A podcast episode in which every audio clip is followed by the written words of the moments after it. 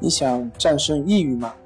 李洪福老师新书《战胜抑郁，教你走出抑郁的方法》，三大疗法，每天一小时，三十天摆脱抑郁，让你全面蜕变。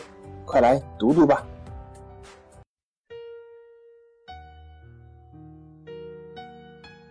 病友的深夜独白，你能看到自己的影子。你在说，我在听。如果你想和我聊聊你的故事，请添加微信 s u 零二一二三四五六七八九。大家好，欢迎来到重塑心灵，我是心理咨询师曹春霞。今天我们来聊一聊孩子网络成瘾，家长该怎么办？最近有一位母亲为孩子上网成瘾的事儿来中心咨询。他说：“我儿子马上就要上高三了，但他现在的状态，每天只想上网玩游戏，有时会玩到很晚。除了上网，对别的事儿都没有兴趣，更别提看书复习了。他的这个状态。”我怕他考不上大学，就限制他上网。可他甚至要动手打我，并威胁说：“再断网就离家出走，再也不回来了。”别的孩子都在拼命的复习补课，而他却是这个状态。我是真的为他的未来担心啊！以前我因为工作忙，一直没有时间管他。他回家也不愿意和我说学习上的事儿，很少沟通。这次高二期末考试成绩很差，放假回家，我想让他利用假期多看会儿书，补一下课。可他却整天上网，我管他，他就和我急；但是我不管的话，他就天天上网玩，玩累了就睡，半夜醒了接着玩。有时能熬夜玩一宿，白天再睡一天，一点规律都没有。我不知道要怎么办才好，你们有什么好办法吗？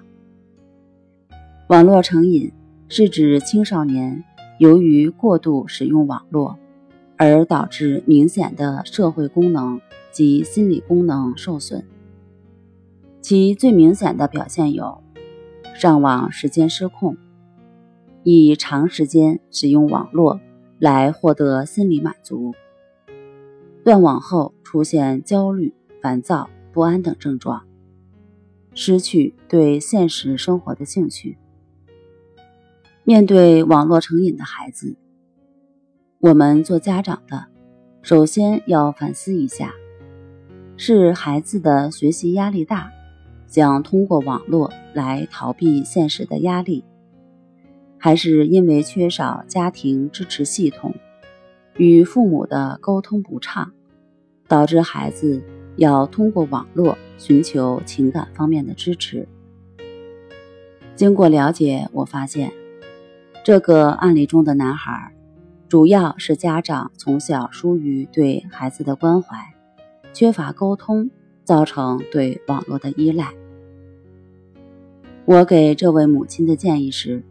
找个恰当的时间，和孩子心平气和地聊一聊，把自己对孩子未来的担心告诉他，把以前忽略孩子的成长、缺少必要的陪伴，表达自己的歉意，取得孩子的信任与认可，并且鼓励孩子把自己的心里话说出来。